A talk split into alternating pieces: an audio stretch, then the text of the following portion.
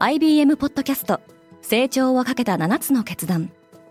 成長をかけた7つの決断とは今後3年間に世界を形作ると予想される7つのビジネストレンドについて IBM が何千ものクライアントとの対話に基づき提言をしたものです。このポッドキャストでは変化の激しい時代において企業が下すべき成長をかけた7つの決断について日本 IBM の7人の専門家と考えていきます。今お聞きのリスニングサービスにてぜひフォローボタンからフォローをお願いします。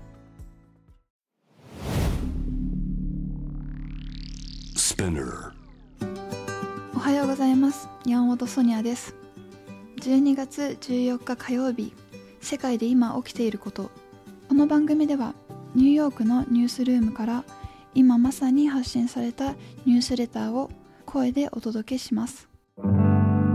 香港メディア界の大物にさらなる有罪判決。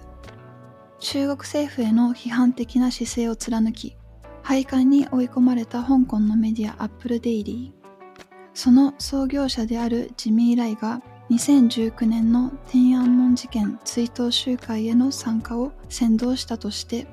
有罪判決を言い渡されました。今回罪に問われた彼を含む8人のアクティビストはすでに他の罪で服役しており今回の判決では最大禁錮1年2ヶ月が追加されることになります。フランスの裁判所がスイスの金融大手 UBS へのペナルティを軽減。スイスの金融大手 UBS グループはフランスの富裕層の脱税を手助けしたとして2019年の一審で50億ドル約5600億円の罰金を課せられましたそれに対して行われた2審では20億ドル約2200億円に減額されることに。このニュースを受けて同社の株価は上昇しています。ガスの価格がさらに高騰。ドイツ政府はドイツ・ロシア間をつなぐ天然バスのパイプライン計画を拒否。これによりガスの価格がさらに高騰しています。このパイプライン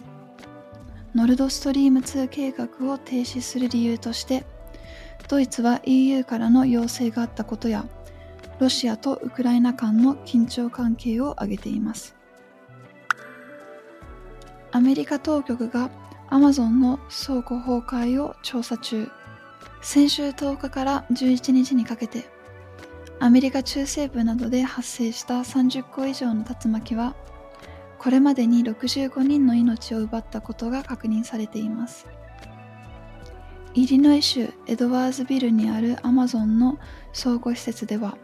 中にいた従業員が閉じ込められ現時点で6人の死亡が確認されています。アメリカは東南アジアと仲良くなろうとしている。アメリカのアントニー・ブリンケン国務長官が中国の影響力が増す東南アジアを視察しています。ブリンケン国務長官は前大統領ドナルド・トランプ時代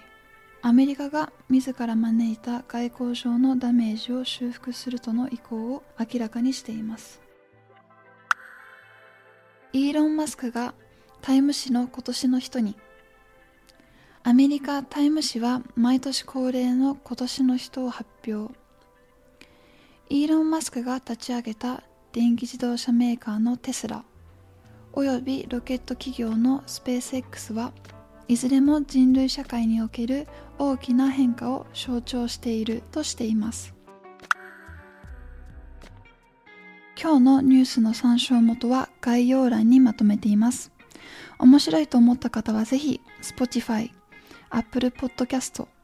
Amazon Music でフォローしてください。クォーツジャパンでは世界の最先端を毎日2通ニュースレターでお送りしています。ぜひこちらも見てくださいね。山本ソニアでした。Have a great day!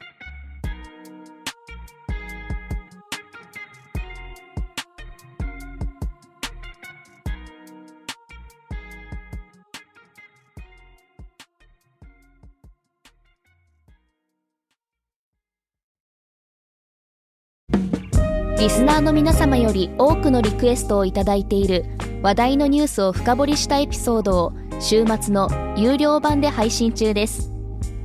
今なら1ヶ月無料トライアルを実施中。詳細は概要欄に記載しています。この機会にぜひ聞いてみてくださいね。感想ご意見もお待ちしています。